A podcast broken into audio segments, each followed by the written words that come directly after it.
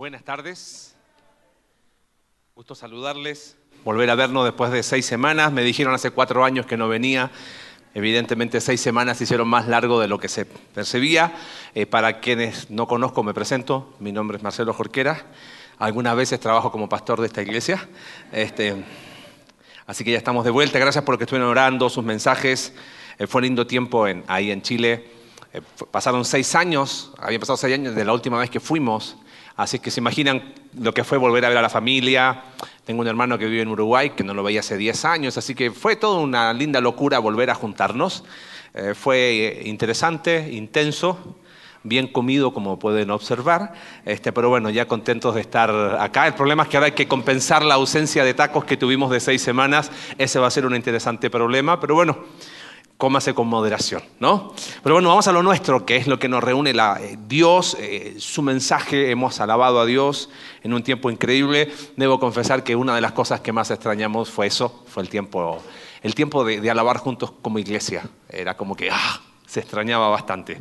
Pero bueno, vamos, vamos a lo nuestro. Estamos estudiando el libro de Ezequiel. Ah, ¿Quién había leído o estudiado antes el libro de Ezequiel? Que levante la mano poquitos, ¿no? No es un libro muy conocido, no es un libro que, que, como que uno diga, ah, sí, lo tengo muy fresco. Y claro, el domingo pasado Alex nos empieza a describir el capítulo 1 donde Ezequiel contempla la gloria del Señor y es como bastante raro, ¿no?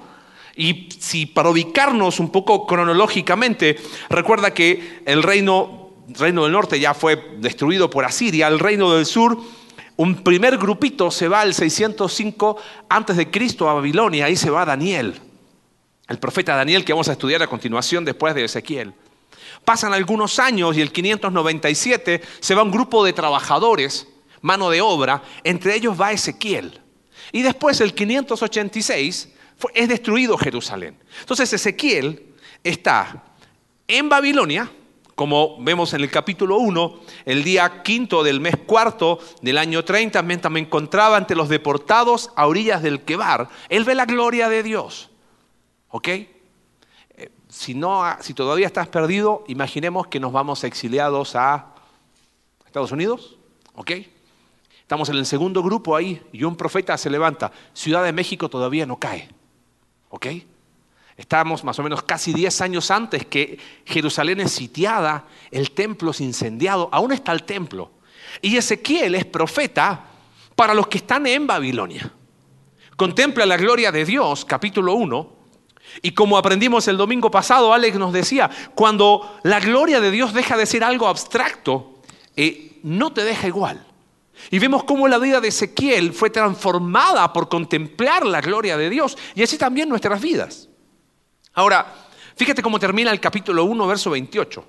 Dice que el resplandor de la gloria era semejante al del arco iris cuando aparece en las nubes en un día de lluvia. Tal era el aspecto de la gloria del Señor. Antes esa ante esa visión, dice Ezequiel, caí rostro en tierra y oí una voz que me hablaba. Ahora, ubícate bien. Está el profeta de Dios en Babilonia para hablarle a un pueblo que ha sido juzgado por Dios y que las consecuencias de sus malas decisiones los tienen en Babilonia. Ezequiel contempla la gloria de Dios y está en el suelo. Pero ahora dice, escucha una voz que me habla. ¿De quién era esa voz? Capítulo 2, versículo 1. Esa voz me dijo, hijo de hombre, ponte en pie que voy a hablarte. ¿Es la voz de quién? Es la voz de Dios. ¿Y qué le dice Dios? Le da un mensaje. Le da una verdad. El domingo pasado aprendimos del peso de la gloria de Dios. ¿Viste cuando Alex decía, esta persona, vamos a juntar porque esta persona tiene peso? Es importante. Ahora, después de contemplar la gloria de Dios, Ezequiel recibe un mensaje que tiene que ver con la verdad de Dios. Y así como la gloria de Dios tiene un peso específico, la verdad de Dios tiene un peso específico. Guarda esta idea que resume lo que vamos a ver en estos capítulos. La verdad de Dios pesa más que mis narrativas. La verdad de Dios pesa más que mis narrativas. Ahora, no te estoy diciendo nada nuevo. Esto es un absoluto. Quizás tú dices, obvio Marcelo, que la verdad de Dios pesa más que mis narrativas. Juan capítulo 17, versículo 17 dice, santifícalos en tu verdad, tu palabra es verdad. Yo creo que ningún cristiano en su sano juicio diría que la verdad de Dios no es verdad. ¿Estás de acuerdo con eso? Todos diríamos, obvio, obvio que es así. Pero trasladémonos a nuestro micromundo al mundo de Marcelo, al mundo de Susana, al mundo de Jorge, al mundo de Alejandro y así de cada uno de nosotros. ¿Ese absoluto es una realidad en mi vida? Quizás tú dices, sí, claro. Deja hacerte un ejemplo. Mira, vamos a suponer, o más que suponer, las decisiones que tomamos se parecen a esto. Es una balanza. ¿En qué lugar colocaríamos la verdad de Dios? ¿De qué lado está la verdad de Dios? De la derecha. Pesa más que qué cosa? Que mis narrativas. ¿A qué me refiero con mis narrativas? Narrativas son las historias que nos contamos sobre nosotros mismos. Entonces, déjame darte un ejemplo. Vamos a suponer que alguien tiene un problema con alguien, algo nada de común entre nosotros, ¿no? La verdad de Dios, ¿qué te dice? Háblalo. Romanos capítulo 12, versículo 18, dice que mientras dependa de ti, en lo que si es posible, en cuanto dependa de ti, vive en paz con quién? Con todos. Ah, pero yo empiezo con mis narrativas. yo tengo paz. Que no lo mire a los ojos no significa que no tengo paz. Oye, pero la verdad de Dios te dice que si es posible, vive en paz. Ah, no, si yo vivo en paz, simplemente evito saludarlo. Entonces, volviendo a la balanza, teóricamente la verdad de Dios pesa más que mis narrativas. Eso es un absoluto. Pero en mi micromundo, muchas veces ponemos la verdad de Dios de qué lado? Del lado izquierdo. Y empiezo a darle un peso inexistente a mis narrativas. Sabes que Ezequiel fue un hombre que hizo todo lo contrario. Ahora, el pueblo de Israel se estaba contando ciertas narrativas en ese tiempo, muy interesantes. Ellos decían, por ejemplo, somos el pueblo elegido por Dios, no nos va a pasar nada. ¿Y dónde estaban? En Babilonia. Y Ezequiel tiene que venir a derribar esa narrativa. Otra cosa que decía este pueblo era, nuestro pecado no es tan grande como el de las naciones. Mira Babilonia, esos sí son pecadores, no nosotros. Y aprendimos en el libro de Habacuc que Dios juzga nuestro pecado como el que es. Quizás la mayor narrativa que se contaban estos judíos, ¿sabes cuál era? Sí, estamos en Babilonia, pero todavía tenemos el templo. Entonces, como tenemos el templo, el lugar santo, nunca nos va a pasar nada. La gloria de Dios nunca se va a ir. ¿Sabes qué les anuncia? Lo, nos contó Alex el domingo pasado. Ezequiel les dice, ustedes se están creyendo una historia que no es. La gloria de Dios va a dejar este, el, el, templo, ese templo que está en Jerusalén, que ustedes piensan que nos hace intocables, ese templo va a ser destruido. Y Ezequiel está en Babilonia diciéndoles a esos judíos, ustedes todavía están creyendo que todo va a estar bien cuando esto todavía no termina. Si piensas que esto es lo peor que nos podía pasar como nación, todavía falta que Jerusalén caiga. Era como que el pueblo estaba en otra sintonía. Entonces Dios le dice a Ezequiel, ¿y tú? ¿Vas a estar igual que el pueblo? Creyendo más tus narrativas que mi verdad. Y ahí es donde la vida de Ezequiel plasma esta verdad. Que la verdad de Dios pesó más que sus narrativas. Ezequiel probablemente estaba en Babilonia, obviamente deportado, pero lo más probable es que creyó el mensaje de Jeremías, que ya había estado anunciando. Ahora, quizás tú me dices, Marce, siendo honestos, miro la balanza y sí, yo creo intelectualmente que la verdad de Dios pesa más que mis narrativas, pero en la práctica no lo veo así. Y quizás me dice, ¿cómo se vería la vida de alguien que vive esa realidad? ¿Cómo se ve la vida de alguien que dice, ok, creo que la verdad de Dios pesa más que mis narrativas? Ezequiel nos da un buen ejemplo. Vamos al capítulo 2. Fíjate, primera característica de alguien que vive creyendo que la verdad de Dios pesa más que sus narrativas. Capítulo 2. Eh, quería leer en extenso. La ventaja del segundo servicio es que no hay tercero, así que si me extiendo sabrán perdonarme. Espero que hayan venido desayunados. ¿Ok? Capítulo 2, verso 1 dice, mientras me hablaba el Espíritu entró en mí, hizo que me pusiera de pie y pude oír al que me hablaba. Me dijo, hijo de hombre, te voy a enviar a los israelitas. Este concepto hijo de hombre es, es una expresión que habla de su humanidad. Es como un recordatorio, Ezequiel eres profeta, pero tranquilo, eh, no eres ninguna perita en dulce o eres alguien especial. Eres profeta, pero eres un ser humano, eres mi instrumento. No te creas especial por ser profeta. Te voy a enviar a los israelitas, dice. Es una nación rebelde que se ha sublevado contra mí. Ellos y sus antepasados, ahí está la narrativa, se han rebelado contra mí hasta el día de hoy. Te estoy enviando a un pueblo obstinado y terco, al que deberás advertirle. Así dice el Señor Omnipotente. Y presta atención, versículo 5. Tal vez te escuchen, tal vez no. Pues son un pueblo rebelde, pero al menos sabrán que entre ellos hay un profeta. Tú, hijo de hombre, no tengas miedo de ellos ni de sus palabras, por más que estés en medio de cardos y espinas y vivas rodeado de escorpiones. Así, así era el pueblo. No temas por lo que digan, ni te sientas atemorizado. Son un pueblo obstinado. Y otra vez le dice, tal vez escuchen, tal vez no. Porque son un pueblo rebelde, pero tú les proclamarás mis palabras. Pregunta honesta. ¿Qué hubieras hecho tú en el lugar de Ezequiel? Yo no voy. ¿Qué, resultado me da de, de, garantía? Voy a ir. O sea, Dios le está diciendo al profeta, el Dios Todopoderoso, Ezequiel, vas a ir a predicarle a ellos. Probablemente ni te escuchen, ¿eh? pero vas a ir. Eh, vas a ir a predicar. ¿Sabes cuál va a ser la probabilidad de éxito de tu mensaje? Cero. Pero vas a ir igual. Cuando la verdad de Dios pesa más que mis narrativas, en primer lugar, me juego por la verdad.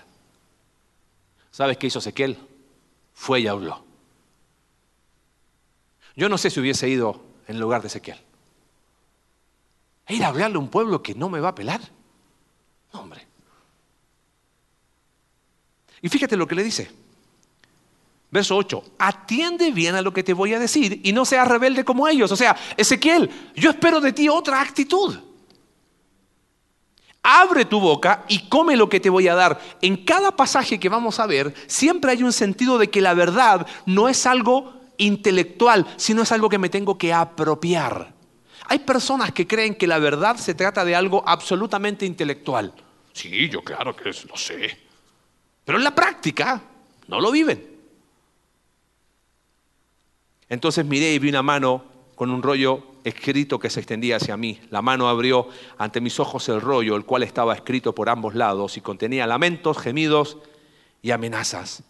Qué complejo para Ezequiel. Está en Babilonia. Imagínate, eh, Alex nos hablaba el domingo pasado. Él era un levita. Toda la vida había, toda la vida había esperado llegar a 30 años para ministrar en el templo. Y ahora tiene 30 años y está ¿dónde? En Babilonia. Y el mensaje que tiene que dar es un mensaje que tiene 0,001% de probabilidad de éxito. Pero Ezequiel es un hombre que se la juega por la verdad aun cuando el resultado no sea el esperado. Es que cuando la verdad de Dios pesa más que mis narrativas, me la juego por la verdad. Pensemos en un matrimonio X, nombres, Juan y María, ¿no? Siempre son los mismos dos nombres. Y aplica esto a cualquier relación, padres, hijos, amigos, novios, amigobios, lo que sea. Juan sabe que tiene una conversación pendiente. Juan sabe que ha pateado un tema o quizás lo ha conversado de forma superficial. Entonces, hablamos con Juan. Y le pregunta, Juan, ¿tú crees que la verdad de Dios pesa más que tus narrativas? Sí. ¿Y vas a hablar con María ese tema? Claro que sí.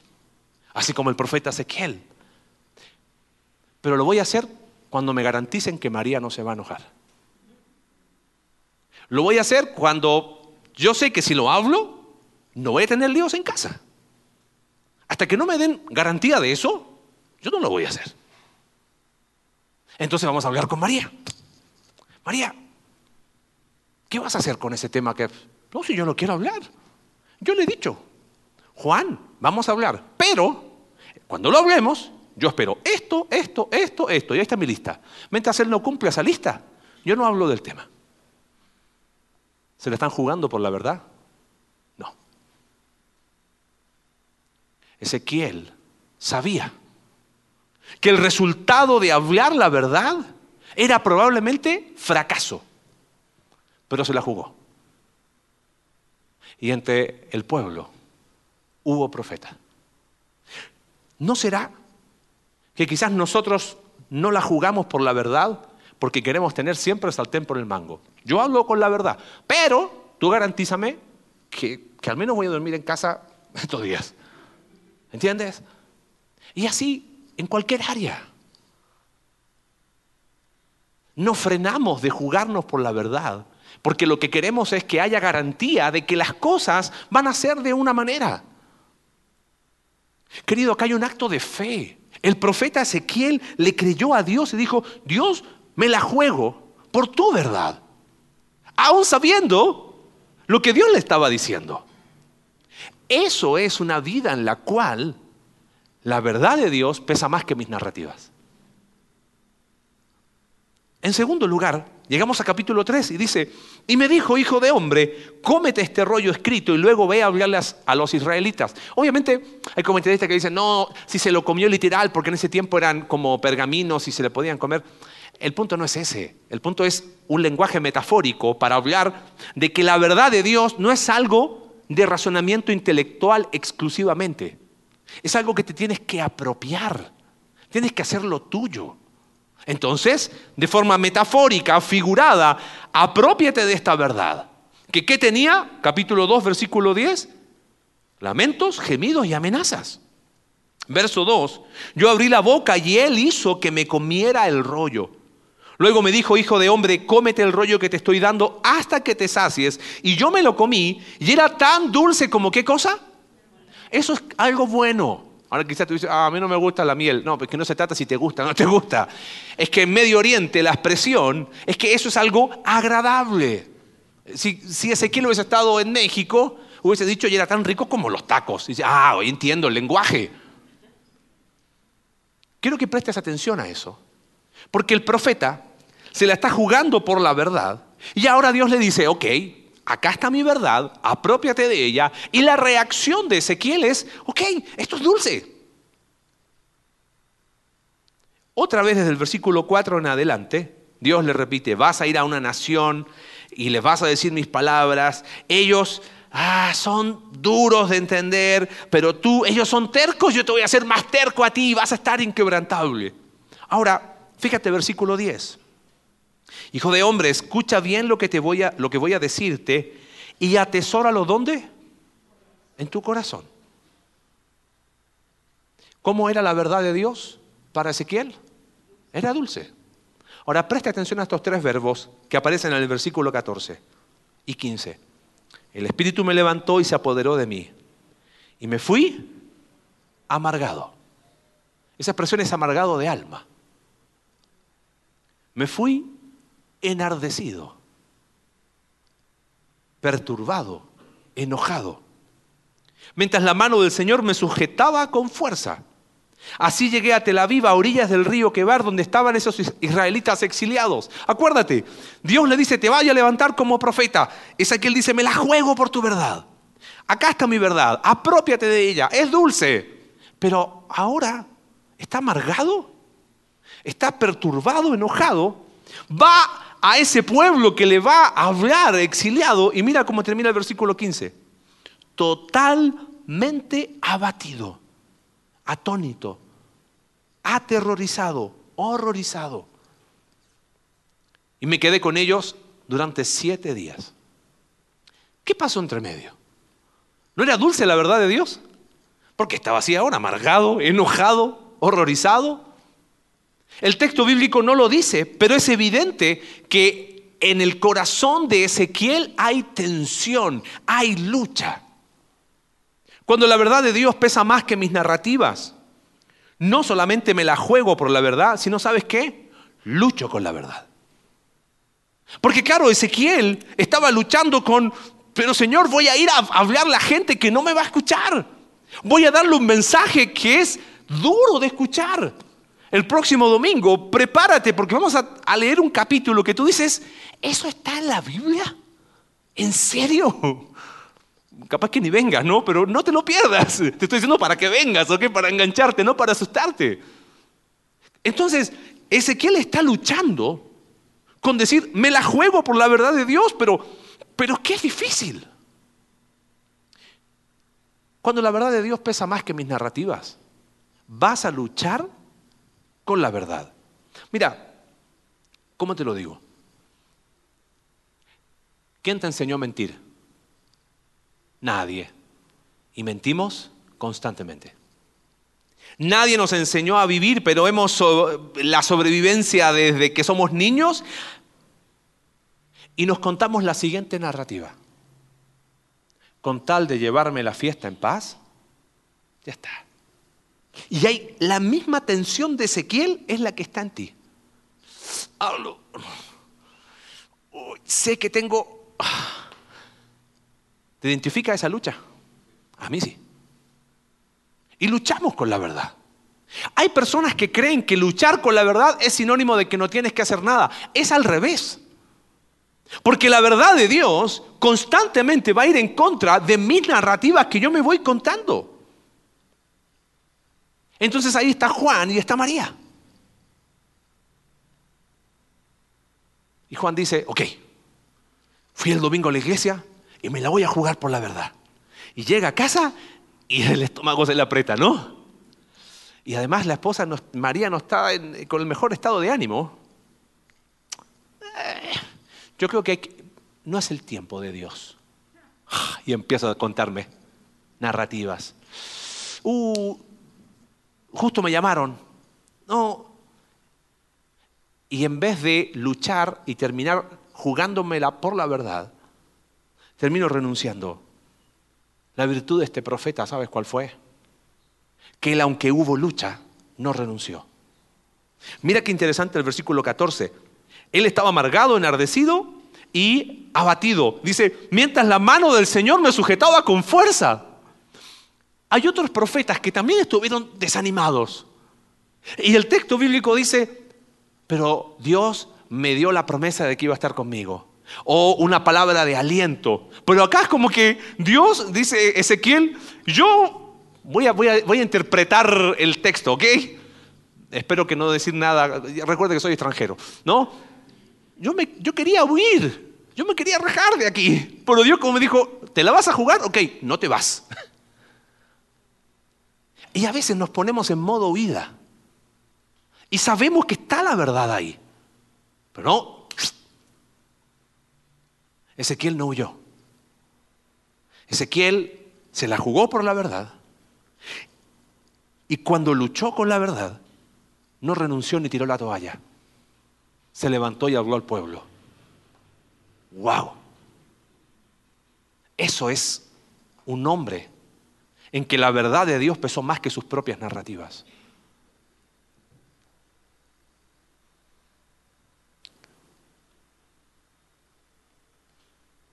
¿Será que quizás ahí nos trabamos? Y ahí está ella o está él. Sí, yo sé que él no me conviene, pero, pero si, si yo lo dejo a él, aunque ha sido pésimo novio, si yo lo dejo, nadie me va a querer. Mira la narrativa. Y estás en la lucha porque sabes que no es lo que más te conviene a tu vida. Lo sabes en el fondo del corazón. Sabes que no es lo mejor para ti. Pero en la lucha, renuncias.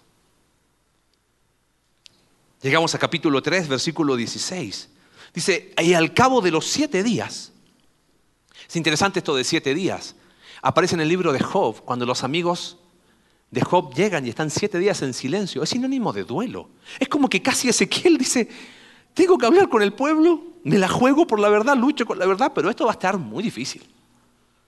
Pasan siete días. Y al cabo de siete días Dios le dice, hijo de hombre, a ti te he puesto como centinela del pueblo de Israel. Por eso esta serie de los profetas le hemos llamado así, centinelas. Centinela era aquel hombre que viendo que venía el enemigo lo anunciaba, viene el enemigo. O miraban y él decía, está todo bien y el pueblo estaba tranquilo. Imagínate un centinela que no era fiel a la verdad. Está todo bien y venía el enemigo. Destruía su propio pueblo. Esa es la responsabilidad, el peso en los hombros de ser centinela. Un centinela que se duerme en medio de la guerra, fatal. Y Dios le dice, esa es tu chamba, Ezequiel. Por tanto, dice, cuando oigas mi palabra, adviérteles de mi parte. Otra vez la apropiación. Y lo interesante es lo que les dice acá, por tiempo no lo voy a leer, lo puedes leer tú después. Pero lo que hace Dios es decirle, mira, tú le vas a advertir al pueblo. Si el pueblo no se arrepiente, el pueblo va a morir, pero tú serás inocente porque hablaste la verdad. Pero Ezequiel le dice Dios, si tú no le hablas al pueblo, y el pueblo no se arrepiente porque el pueblo es terco, el pueblo va a morir, pero yo voy a demandar la sangre de tu mano. Yo creo que cuando la verdad de Dios pesa más que mis narrativas, no solamente me la juego por la verdad como lo hizo Ezequiel, no solo lucho con la verdad, sino que vivo la verdad. Y esto es, es más que hablar la verdad. Yo creo que a veces, cuando hablamos de la verdad de Dios, hacemos un ejercicio intelectual. ¿Tú piensas que Jesús es Dios? Sí, claro. Y no falta el teólogo que diga, es más, te puedo dar una cátedra de la cristología. Pero que Él sea Dios, ¿Se refleja en tu vida práctica? Ah, no, bueno, tampoco tanto fanatismo, ¿no? ¿Tú crees que, el Espíritu, ah, el Espíritu Santo es Dios? Nosotros no somos como esas sectas. Sí, pero mora el Espíritu Santo en tu vida de manera tal que la gente mira y dice, ¿ese es un hombre de verdad? Bueno, ¿te das cuenta? ¿Por qué hablo de vivir la verdad? Porque Ezequiel no era solo hablar la verdad. Él tuvo que apropiarse de ella y su vida era, con su vida era responsable de decir la verdad o de callar la verdad. ¿Entiendes? Es más que hablarla, es vivirla, no es la exposición intelectual, es que la verdad de Dios, cuando pesa más que mis narrativas, se vive. Ahora, esta porción no te da permiso. Ah, entonces yo puedo ir por la vida de cualquier persona y le digo, ah, eh, eh, Adrián, no te conozco, pero, pero estás mal porque yo soy tu centinela. Nada. Ezequiel era profeta, deja, deja que Ezequiel sea profeta, ¿ok? Quizás podemos aplicarlo a nuestro círculo de influencia. Ahí sí. Mira, dejemos descansar a Juan y María y dejemos descansar a esos novios. ¿Cómo, cómo aplico este principio que, que tuvo Ezequiel, que él dijo, ok, yo me la juego por la verdad, aunque lucho, Dios, aquí estoy, y ahora tengo que vivir la verdad, tengo que ser centinela. Pensemos en, en una iglesia. Póngale un nombre, a ver. ¿Conexión vertical? ¿Sí? Ok. Vertical connection, así suena un poquito más. Pensemos que tiene dos pastores, ¿les parece? Nombres. Alex y el otro, Marcelo. Bien. Resulta que estos muchachos están teniendo una diferencia no pequeña.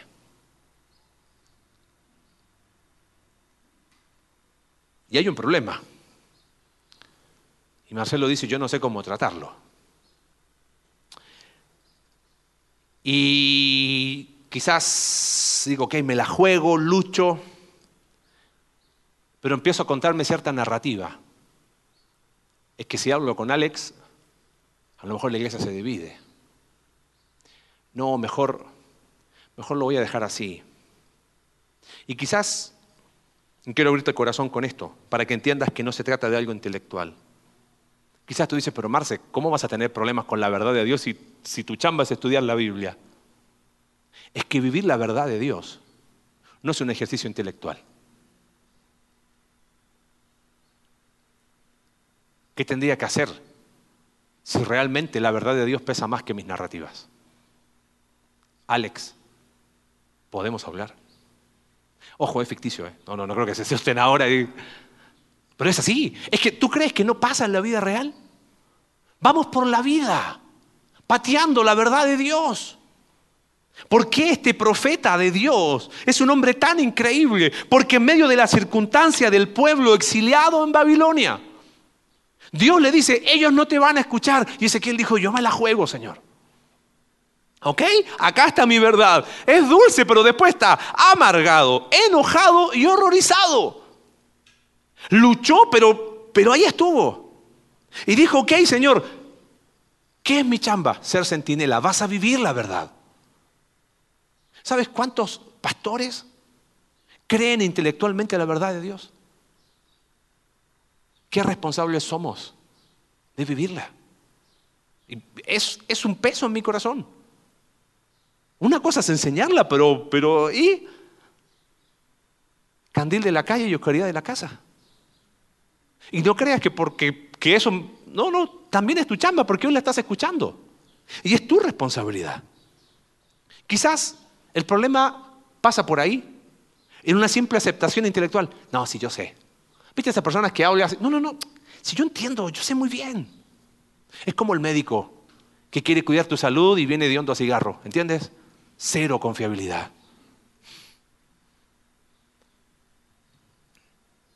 Cuando la verdad de Dios pesa más que mis narrativas, me la juego por la verdad, como lo hizo Ezequiel.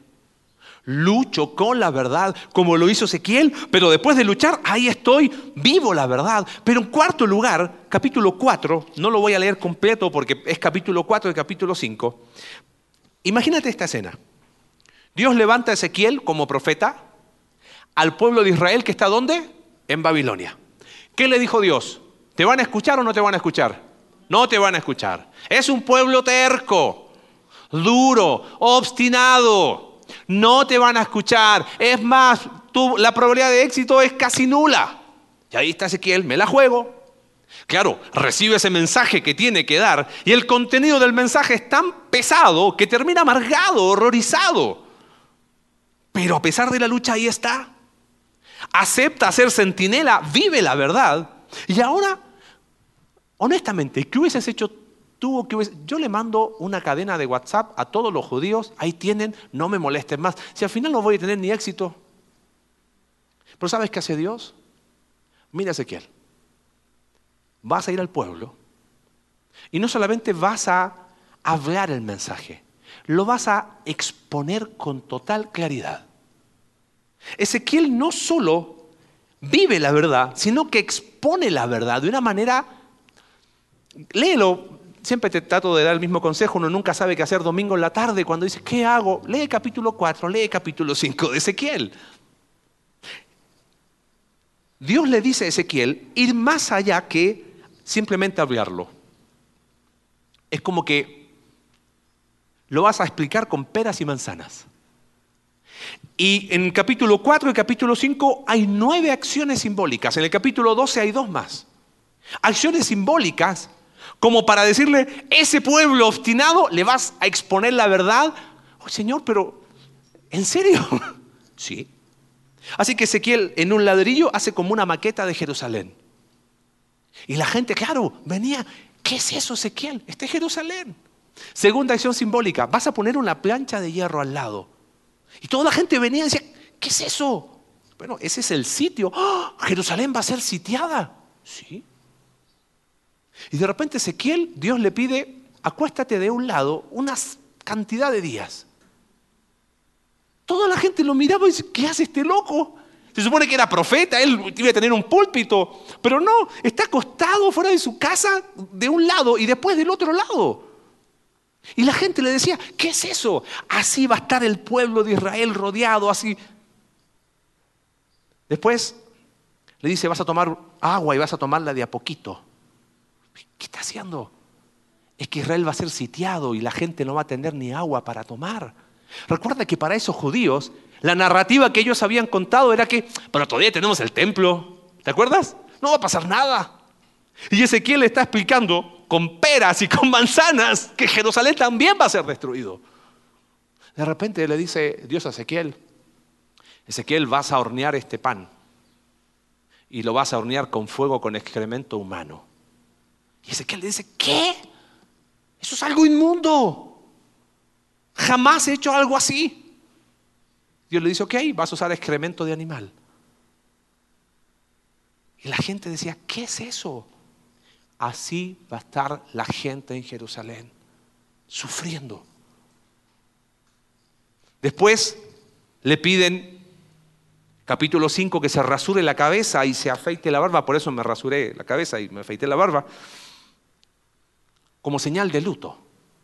Pero ¿sabe lo interesante? Levítico capítulo 21 dice, Ezequiel era un levita. Alex nos contó el domingo pasado que era un levita.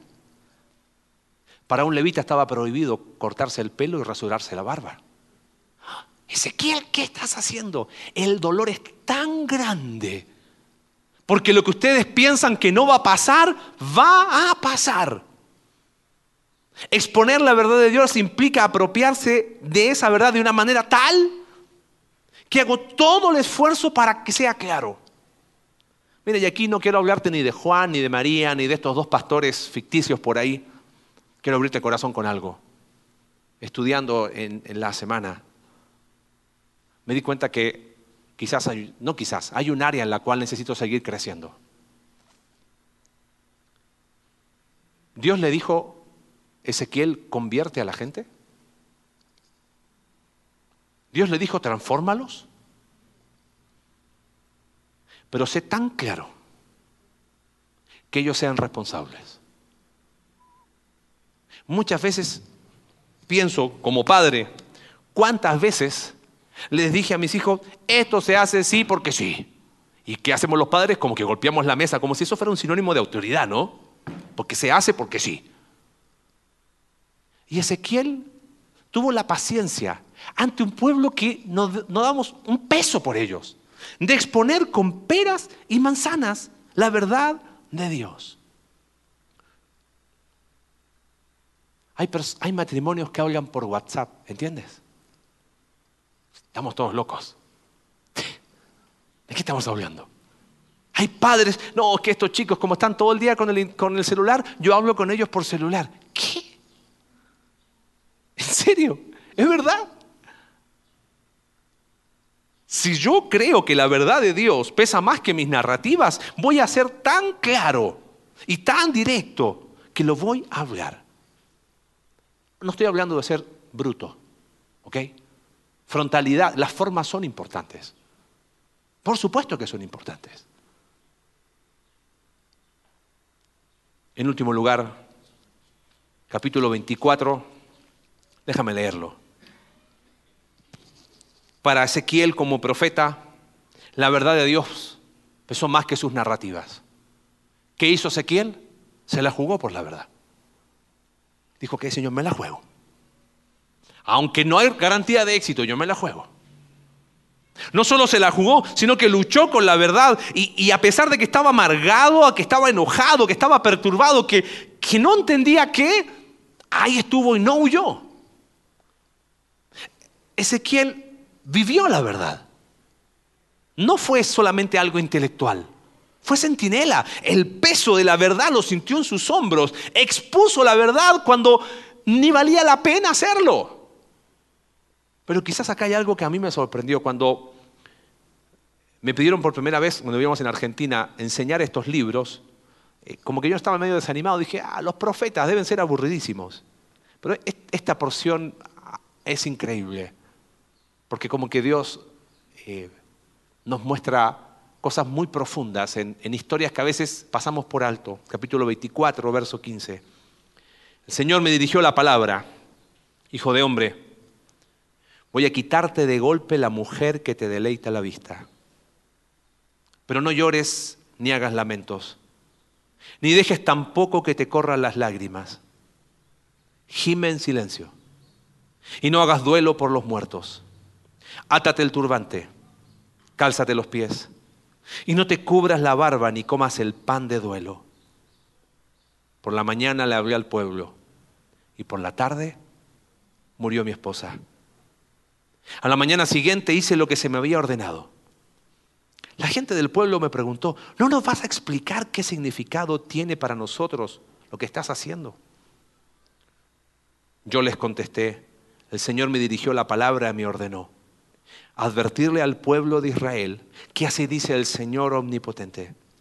Voy a profanar mi santuario, orgullo de su fortaleza, el templo que les deleita la vista y en el que depositan su afecto. ¿Te acuerdas que estaba creyendo ese pueblo? Que tenemos el templo, no nos va a pasar nada. Estaban en Babilonia, estaban exiliados y seguían duros creyendo que podían mantener su forma de vivir. Ahora, no te confundas.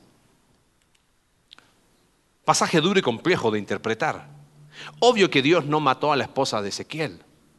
Bueno, pero ahí dice, entiende que Ezequiel está escribiendo en retrospectiva. Tampoco es, ah, por algo pasan las cosas, todas esas cosas que hemos hablado nosotros, ¿no? Dios que todo lo sabe. Quizás la idea sería esta, Ezequiel, vas a vivir una circunstancia dura. Va a morir tu esposa. Y Dios se lo anuncia antes. Y vamos a usar esa circunstancia para darle una lección a mi pueblo. Si suena duro los papeles, imagínate si fuese así en la vida real para ti y para mí. Si había un área en que la verdad de Dios faltaba que llegara a la vida de Ezequiel, eran sus emociones. Ahora fíjate, no le pide Dios que no llores, porque mira lo que dice el verso 17. Gimen qué?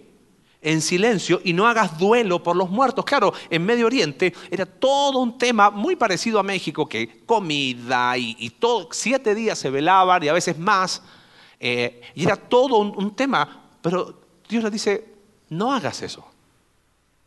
Vas a gemir, te va a doler, pero hazlo en silencio. Entonces, claro, la gente dijo, ¿qué es eso? No le está diciendo que niegue sus emociones o que reprima sus emociones. La lección más profunda es esta.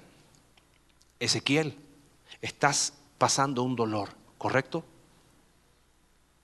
Pero hay un dolor mayor hay una tragedia en tu vida que es real. Pero hay una tragedia más grande. Mi pueblo ha dejado su gloria.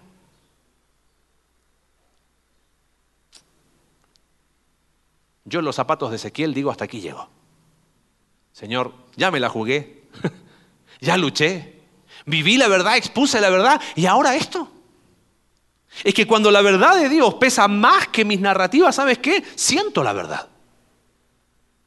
Quizás el área en la que más luchamos, pensando en la balanza, y con eso termino, es que estamos de acuerdo en todo en cuanto a la verdad de Dios, pero no siento que sea el tiempo de hablarlo.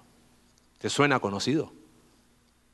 No, si yo sé, pero es que no estoy tranquila. Emociones. No, si yo sé lo que tengo que hacer, pero es que me va a doler mucho cortar esa relación, me va a doler mucho hablar lo que tengo que hablar, me va a doler, es que cómo le pongo límites a mis hijos, pobrecito, yo no quiero que ellos me odien. Y la narrativa empieza a pesar que más.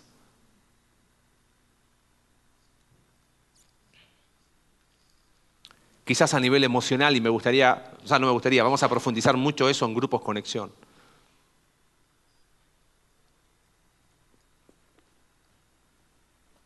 has comprado en un lugar donde la balanza está así alterada. Y llegas a tu casa y pesas y oh, me, vendieron 700 gramos. ¿Cómo te sientes? Oh, te dan ganas, ¿no? Qué triste es cuando la balanza de nuestra propia vida la alteramos. Y un gramo de mi narrativa pesa más que una tonelada de la verdad de Dios. Hace un par de años atrás empezamos como iglesia a hablar sobre temas que iban a ser incómodos, ¿correcto? Dijimos, vamos a hablar de verdades que molestan. Vamos a exponer nuestros asuntos pendientes y vamos a tratar de vivir la vida sin culpa. Ha sido hermoso ver matrimonios de este lugar que se la jugaron por la verdad. Y dijeron, vamos a hablar lo que tenemos que hablar. Pase lo que pase. Ha sido hermoso ver padres e hijos que lucharon, pero dijeron, ¿sabes qué? Vamos a vivir creyendo y sabiendo que la verdad de Dios pesa más que mis narrativas. Y a ceder el control. Ha sido precioso ver jóvenes en este lugar que han dicho, yo quiero vivir la verdad. Y el mundo ve en sus vidas que la verdad es real. Ha sido precioso acompañar a personas que fueron capaces de hablar la verdad, aunque dolía profundamente. ¿Y qué de ti? ¿Por qué sigues esperando? ¿Qué te impide jugártela por la verdad? ¿Qué te frena? ¿Luchar? Dejemos que la verdad de Dios deje de ser algo intelectual. Vivámosla. Y aun cuando quizás emocionalmente digas, es que no siento, siente la verdad de Dios. El profeta Ezequiel es una inspiración a nuestra vida. De que la verdad de Dios, siempre querido, va a pesar más que mis narrativas. Padre, gracias por tu palabra. Porque el ejemplo de la vida de Ezequiel nos anima.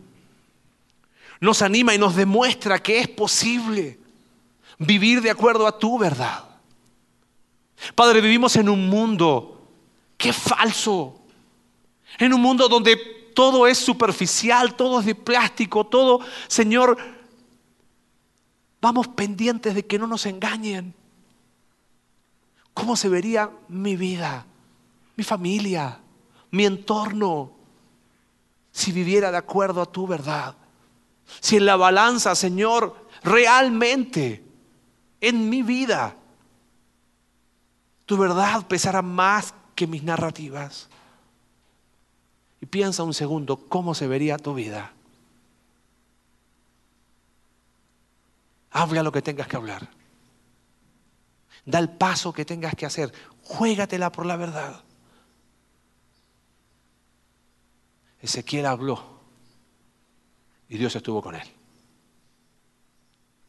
Los que creyeron la mentira le fue mal. Padre, fortalece nuestro corazón y ayúdanos a vivir de acuerdo a tu verdad. Oramos Dios en el nombre de Jesús. Amén.